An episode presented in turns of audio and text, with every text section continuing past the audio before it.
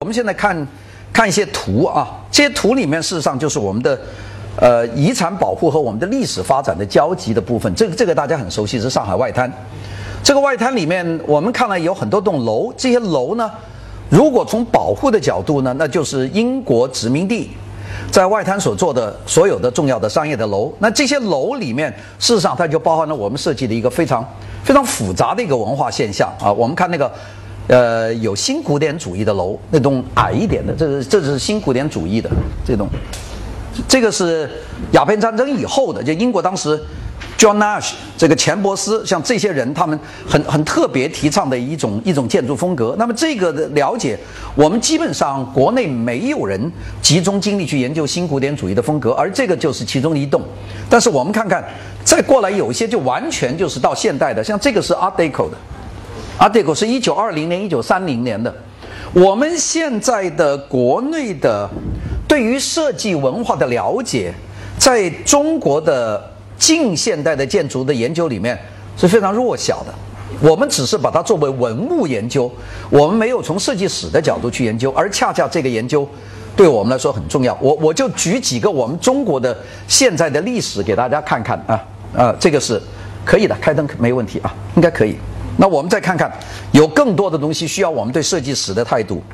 这个地方，这是哪呢？在广州，什么地方呢？沙面，整个建筑就是十九世纪一个一百年所完成的，就是一整个，完全是西方现代建筑史的一个延伸的一个部分。整个沙面就不是中国人住的，就整个是一个租界。我们看看沙面，就这么大一个地方。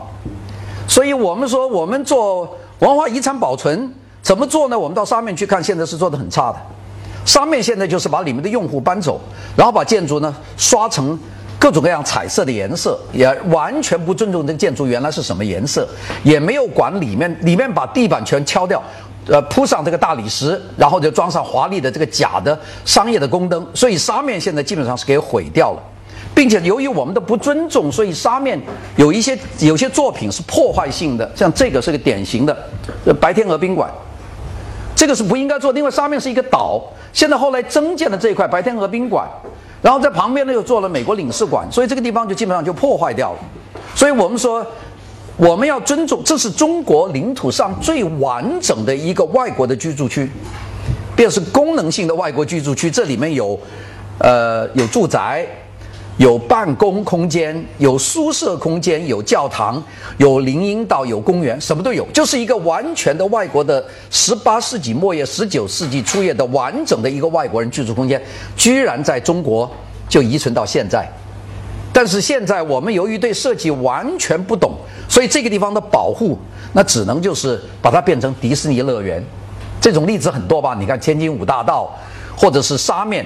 这个样子，这张航空照片基本上就是给大家看出沙面这个布局。我所以说，你说文化遗产怎么做呢？我们先看我们现在手头有的近现代的文化遗产，我们其实有很大的问题。这是沙面，这这个建筑应该是一八八零年的建筑。那我们现在要费很大的力量，要跑到欧洲去去看欧洲的这个新古典，其实就在广州就是可以有。而这部分建筑原来在香港比比皆是，在香港现在拆的没有了。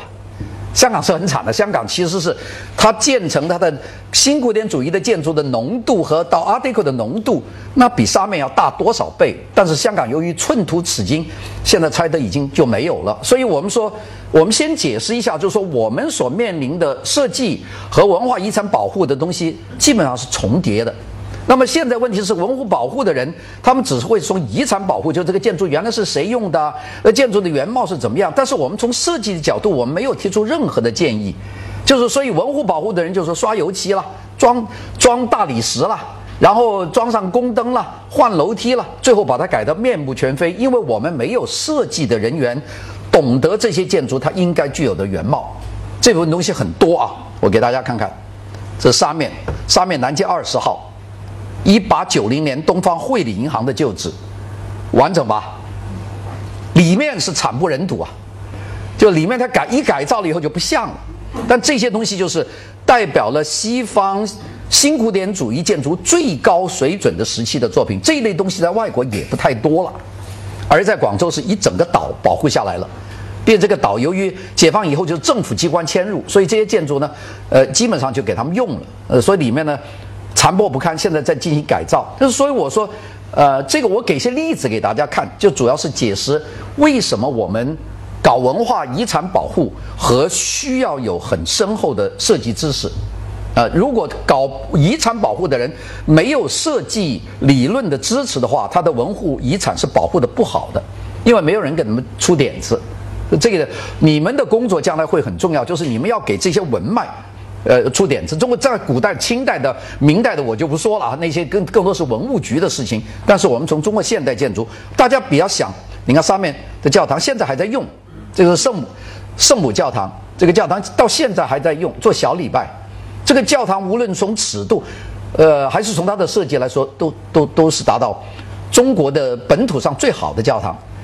当然有很多东西拆掉了，里面的彩色玻璃文化革命给拆掉了，里面的雕刻也拆掉了，里面改造的面目全非。但是如果我们做理论的人能能够能够理顺它，这个这是路德天主教堂啊，这是新教啊。好，我们再看这个，用连拱，这个就更重要了，因为这个是。英国的新古典主义没有这个东西，是英国新古典主义和法国的新古典主义到了东南亚地区，它为了适应东南亚的炎热天气，他们改造了西方的新古典主义，所以有很宽敞的这个外廊，就因为天气特别热嘛。呃，在外国的这个廊它不会那么宽呐，因为在廊里面的时间很少，都躲在里面，百叶窗把它连起来。到这里以后，它廊特别宽，因为天气热的时候又没有空调，他们经常就在外面摆一圈藤椅，就坐在这个地方。所以这个就变成东南亚的东西。这部东西在西方特别很多人喜欢。大家看有，呃，一两部法国电影啊，一部就是梁家辉主演的那个情人吧，是吧？Lovers。还有一部叫做这个，我看看那个叫做什么东西啊？那个叫做讲呃讲那个一个法国的农场主啊，我想想那部电影叫什么？呃，就是讲越南的那个殖民地时期。那啊啊啊！呃，青木关之之名也有，还有部法国的电影，就那些电影，它其实反映了种一种欧洲人对于这种殖民地的新古典主义的一种爱。爱恋，那这这个典型，这个是很容易产生很多很浪漫的东西，就只是我们没有把这部分遗产用起来，我们就是把它保护住了。然后现在这个东西很尴尬了，拿到手上，用不能用，展不赚钱，政府要不断的投入，怎么办？不是活的，但是你到意大利看，这些房子都是里面住了人的，都是活的，就怎么样去利用它？我们始终没有经验，但这部分建筑都是非常精彩的啊。啊，我们再看看天津。天津是中国殖民地最多的城市，呃，殖民地最多的城市，中国第一个不是上海啊，上海殖民地不多，上海是殖民地大，上海只有两个殖民地，就是法租界和公共租界，有两个，这个武汉五个，汉口，汉口是英租界、法租界、德租界、俄租界、日租界，最多天津九个，所以他就。并且其中有些已经不存在的国家的租界，比方说奥匈帝国，呃，我就去看了奥匈俱乐部，我去看了，又很奇怪，那个国家都没有啊，那个但是有很多。那天津五大道地段这个小洋楼，全部是反映了整个十九世纪各个欧洲列强的建筑风格，这个非非常重要。就是我们做遗产，但现在没办法，现在里面一搞改成一个餐馆，一装修就完蛋了。就是我们始终没有一流的做设计理论的人去帮他把握这些东西，所以我们说搞遗产保护，我估计我希望呃澳门科技大学能够培养出一代人，这代人能够使得我们中国的近现代设计的历史能够有系统的进行修复、保护和发展。这个我我想是你们这个文化遗产专业一个非常重要的一个职责，就除了培养老师以外。首先，你们的业余眼光，但现在你们自己都不太懂啊，这些东西，那怎么从不懂到懂？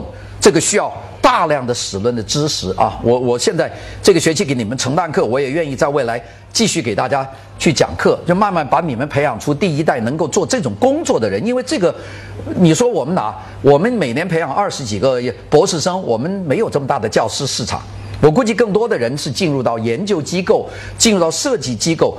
对这个设计保护起到这个关键的这个指导作用，这是你们将来的一个重要的使命，也是国家的一个需要。现在国内很少有这个专业，特别我讲近现代建筑的保护和和遗产的保护，因为近现代我们就我们现在一搞就明清，宋是没有的，所以我们现在明清所做就是概念，大家知道，呃，四合院那它有的是专家做，然后就其他就没有了啊，就是现代的没有。你看我这个五大道。你看这个五大道，这个原来五大道这是马可波罗广场，现在大家一看像个假的，其实是原来就这样。现在主要房地产都用这个风格，这原来叫做马马可波罗 Square 是马可波罗广场，这个四角上的塔楼这是原来的。你看我们原来在中国的领土上有些这么精彩的东西，而对这些东西它们的功能、它们的使用、它们的设计，我们基本上都不了解。现在留下来就是一张皮。里面怎么样？我们不知道，它周围的环境怎么做也不知道。我们现在只能用个围墙把它围起来。我这个前几天去了这个天津，就是到五大道这里去考察，那边有个项目就是奥匈，奥匈的奥匈帝国的领事馆，呃，要改造那个，我就觉得挺难的。但是我走到里面，感到很感动，因为里面的木头柱子都是十九世纪的，打的钉子都是十九世纪的，就是外面他们一改造以后涂的像个假的一样。呃，他们那个业主也也觉得很不愉快啊。但我讲真话，我说这个绝对不是奥匈帝国的样子。那德国人说那真太糟糕了。那我们两个人讲，我就算美国人，美国人，他一个德国人，两个人都骂骂完以后，那业主就没话可说，那就然后就提出很多很多很多想法，哎呀怎么改怎么改。后来我跟那个德国人说，你跟我们一起去一次德国，德国有这种这种旧楼啊，十九世纪，他那个楼啊已经没有什么用了，你可以把那个楼整个买下来。就把那个楼给贴面给它包上，就完全一个风格。我说你怎么在中国做都是假的，你干脆把原装的把它装上去，窗户把它拆下来，换上德国那个真窗户，那就是奥匈帝国的。老板说：“哎，有意思。”不过他要马上想到，他花很多钱呢，你知道吧？呃，那我说，那否则这个就是个假东西。呃，这个就就原装，你不要问道理，他连锁都不一样，他连门上的那个栓都不一样。这个也是。另外一个这种大大型的公共场所啊，这个劝业场的天津的，武汉有个民众乐园，上海有个这个叫做大什么那个娱乐场，那个上海有一个最大的叫什么东西啊？那个叫做大世界啊，就这这种都是同期的，就是当时搞了一个大型的民众的娱乐设施。那么这个劝业场是是大的，是折中主义的做法。这个当然不是外国人的事，找了外国设计师设计一个民众的乐园，就这种东西，这一类型的东西在中国现在大世界在上海保留下来，但是业态非常的软弱，就是它没办法吸引人。这个武汉的民众乐园就已经没了，那拆掉了，那剩下天津那个劝业场也还在，你都不知道怎么办。我们汕头有个小公园，里面有中国最早二零年的百货公司，现在都不知道怎么办，就全是垮掉了。这一部分的遗产。我们怎么做？一个是怎么保护修复，第二个是怎么赋予它业态生存的机会。我们现在最难做的是后面一个，我们不知道怎么办。但是我到台南，他们有一个叫做万百货吧，是什么零百货？那台南那个就是抗日据时代的，就是一九零零年的百货公司，他们现在把它弄得特别好。哎，我去看了很感动，里面业态也很好，完全是一九一九零零年的一个百货公司，叫零百货。你们到台南看看，那个那整个区都保护了。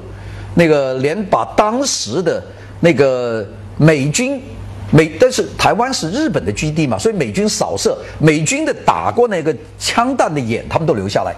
那那个百货公司特别好，零百货台南这个必须要看，就是说文化遗产的保护，它不改变原来的零百货就是姓木两两个零嘛，就双木林百货公司零百货啊。他那个林其实是个日本人的名字，这个是个日本人的公司，这非常好。那个我我看了林百货以后，我觉得哇，原来文文化遗产保存可以做的这么纯粹，就他没有改变初衷，变里面时尚味十足。呃，年轻人也喜欢，老年人又怀旧，年轻人就去消费，非常好。台南那个城市啊，很值得一去。台南它基本上就没有什么。大的规模的建设，它不像台北坐满了，台南的可爱极了。呃，大家去台南，台南东西也是最好吃的。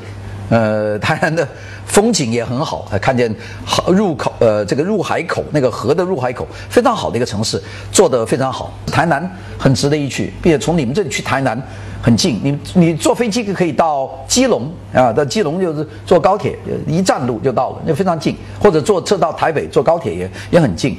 台南很值得深度关注，他们两个城市，一个台南，一个台中，台中就搞现代，呃。台中就找了最好的设计师伊东丰雄，那伊东丰雄给他设计，他设计的真好。伊东啊，在中国大陆没什么项目，好项目全在台湾。呃，台中还有一个重点就是，他跟李安合作，就把它变成美国好莱坞的拍摄基地。他不是拍那个《少年派》吗？呃，现在他做了一个巨大的制片厂，所以台湾有可能把好莱坞的大片能够引进，因为他的团队很棒。这个很值得关注啊！那我们我们从澳门去台湾那很近的事情，我估计你们澳门机场都有飞台北的飞机，应该有的。你们从这里飞过去，那一个一个多钟头就到了。嗯，到了以后你转高铁就马上就到了，非常简单，并且学校好啊。台南的成功大学那设计学院那是在世界数得上，那数得上。那个，所以我们我我去年我今年上半年去的，跟成功大学建立了交换学生，我们的工业产品设计系每个暑假就去十个人啊，就跟。呃，跟他们建立关系，也希望你们澳门大学也建立更多的这种交流关系。这个你看，新古典主义做的纯粹的这个是天津的汇丰银行，那汇丰是新古典主义做到极境。汇丰有有有四栋楼啊，汇丰在香港的那个主楼就没用了，现在做的这个诺尔曼福斯特八四年这栋楼，就是大家看见汇丰的这个新楼。汇丰的还有三栋旧楼都很好，一个汇丰的这个天津汇丰银行大楼，这个汇这个一九二四年的。做的就是新古典主义美轮美奂。第二栋就是汉口的汇丰银行大楼，现在还在江边，非常漂亮。那最大、最体量最漂亮的是上海的汇丰银行大楼，在外滩。这个汇丰是了不起啊，汇丰叫做 Hong Kong and Shanghai Bank 是吧？香港语。呃，上海银行，那就是我们译成汇丰，那到现在为止也是香港的最主力的银行，是吧？第一汇丰，第二渣打，第二第三是恒生，对不对？三大银行嘛。这个汇丰非常厉害，汇丰做的楼全部在英国请人做的，就是它表现的是英国十九世纪最棒的新古典主义。所以我们说新学新古典主义，不要跑到海外去，你你在。在这个中国本土，你就已经可以学得很透了。所以说，我就我觉得这个这些这些建筑做的就是那那种质量、那种水准，哎呀，那种感觉比例完全是对路的。呃，可惜我们大家都都说殖民地，现在很糟糕。一说殖民地就不要看了啊，殖民地是外国的，外国不是中国的，那就没了。那咱们就简单的否定了。这个是渤海大楼，这个就是呃用大理石镶嵌的，并且外延镶嵌的。棕色的部分就是一种砖，一个红面砖，这个是就我们典型叫 Art Deco 啊，装饰运动风格风。装饰运动风格在中国留下的建筑不多，主要在沿海地区，上海和天津都有一点。那么然后广州少少一点点，像爱群大厦啊，香港有一点，但香港的不幸都拆掉了，那都拆掉了。这个也是中国的最早的好的电影院——天津中国大戏院啊，一九三六年。这个阿黛口风格，这个是现代建筑和阿黛口风格发展的登峰造极的时候。大家看年代，三六年这个楼做完一年就抗战了，卢沟桥事变了，那就中国就没做楼了。那中国从三七年到一九四六年就没做什么楼，四六年又开始做点楼，到四九年就没有了。解放以后就连续十年没做什么楼，然后到这个五九年就进入三年灾害，到六二年没楼，然后文化革命做了一些纪念馆，然后真正中国做楼是到七七年以后。才开开始冒楼，所以这种楼能够存活真不简单。这个天津大戏院，那其实是凤毛麟角的几个优秀的这种 Art Deco 的这个剧院。这个这种东西在外国也是宝贝啊，这跟好莱坞的电影院是同期的东西。所以我们说，上海国泰、上海大光明、天津大戏院这三个，这是中国的最顶级的。呃，这部分东西，你说我们做遗产保护。这是我们的一个任务啊！我们明清的东西大家都知道，那这部分现代东西说拆就拆掉了啊！你看这个公公寓，这个一看很像你们对面那个豪宅，但是你看这个楼多早啊！一九三七年的丽华大楼，这个是法国的工程公司，这个 Muller and Hunk，十层楼高，这个现在在看都觉得很时尚。所以咱们大家不要说，我们的到了做到我们厦门科技大学对面那个楼，那豪宅以前没有，早就有了，并且做得非常好，并且这些楼啊，它里面的户型非常合理。就这种东西实在是很多，但是我们没有人梳理。我这一部分的图片是给我的建筑史的第九章写的，所以我估计我是国内极少数几个做这个。民国年间到现在的这个建筑，呃，这这个片库啊，图片库也很宝贵，就是我收集了很多这个。你看这个新古典的门檐，这上海亚细亚大楼啊，这也是二十年代所做的。这部分东西我们很容易把它归类为啊，这是西方的，跟我没关系。其实有关系。我觉得任何坐在中国的本土上的建筑，都应该属于中国建筑之列。你不能说这是外国人做的就不算，那要这样说的话，那米斯凡多洛坐在美国的都不能算，因为他是德国人。那那你怎么算呢？你这没法算嘛。你不能说，哎呦，这外国人做的就不算，呃，我们中国人做的才算。那中国人做的有什么东西呢？那在那个很漫长的时间，从鸦片战争以后到解放的时候，外中中国人在本土上做的东西很少。等下会看到一些，但这一部分的东西是我觉得我们做文化遗产的人首先要熟悉的，就是这个。呃，清朝末年到民国期间的这部分的作品，呃，西式的，当然等下有中式的，大家看看这个，我我这部分内容就就作为回答问题，但是我同时给大家看看啊，你看这是最棒的汇丰，上海汇丰，这栋楼就真是体量啊、尺度啊都非常好，原来这个外滩外面的路没什么车。这个楼是应该没有多少车的时候，它特别特别好看。呃，现在那个外滩那个车水马龙，就是没法看，大家也走不进去，所以就只能远眺。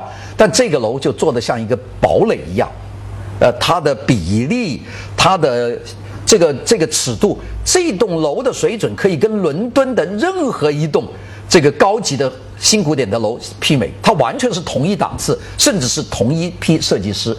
它的设计图在都在伦敦完成的，呃，这个里面的结构也很好。你到这汇丰银行里面，那个里面的地下室里面的房间窗户，哎呦，之漂亮，就是简直你当然就没有办法。就那个时候做设计，几十年做一个设计，不像现在一年做一个设计，然后一个团队一千人去做，现在设计没法看，没细节。还是我们今天上午讲的那个 Dieter Rams 讲的，好的设计是有细节的的设计，对吧？还有上海海关大楼。海关大楼英国人设计的，大家知道鸦片战争以后，英国人在中国他取得控制权，他主要是管了中国的两个关键部门，一个是中国的这个邮政，中国政府清朝到民国初年很长时间邮政是英国人代管的，所以它效率特别高。中国发展出那个绿颜色的邮政的标记，然后邮政的邮路通到中国各各个地方，其实是受英国人的影响。就是我们知道，看到一个邮递员背个包或推个自行车走街串巷，这清代是没有这个东西的。英国人来了，他说一定搞这个。第二个，英国人是要把国家的钱要理清楚，就管了海关。所以我们说现在要要研究中国的贸易的准准确的情况，只能看英国人的海关记录。我昨天讲的那个写黄河清善的黄仁宇，记得吧？黄仁宇到中国做的一个重大的事情就是研究海关报告。就是他来中国就看海关，就把中国从一九一八四二年的海关记录一直看到快解放的海关记录，这几任的海关的头头都是英国人，而英国人留下了详细的中国每一笔海关进出的，就整个沿海的。所以呢，中国因为内部没有一个明确的一个一个税务的记录，中国因为军阀割据啊挺乱，所以真正要了解中国的贸易的量，从对外贸易从海关就看看出来，所以英国人就做了海关大楼。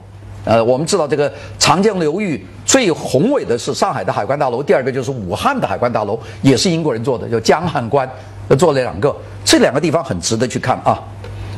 好了，我们讲阿德 o 呃，交通银行大楼，那阿德 o 现在很多房地产学这个嘛，是吧？这个装饰主义运动，那么其实我们很早就有很好了，呃，现在是是上海的一个政府机构，但是大家看这个楼的这个造型啊。跟美国佛罗里达、洛杉矶、纽约的 Art Deco 建筑是同属一类，并且质量是完全均等的。就中国有一批建筑可以跟外国去 PK 的，就是完全就同一批人做的，同一个时期，同样的精彩这批东西。所以你们做遗产的人，首先要对设计非常熟悉，否则没法做啊！你们你们不熟悉，你怎么做呢？还有俄国人的，俄国人也受新古典影响，这是。原来是道盛银行啊，这是俄国银行，因为俄国也也在公共租界拿了地方，就做了一个银行，这也是个新新典型新规的主义，这完全是古希腊复古，是吧？三段式、中轴对称，这个柱头用的比较朴素，上面有一个山墙。这些楼现在都都都保存的挺好的，因为这些楼太坚固了，加上上海人呢也还不错，上海人不不太愿意拆这些楼，因为觉得很骄傲。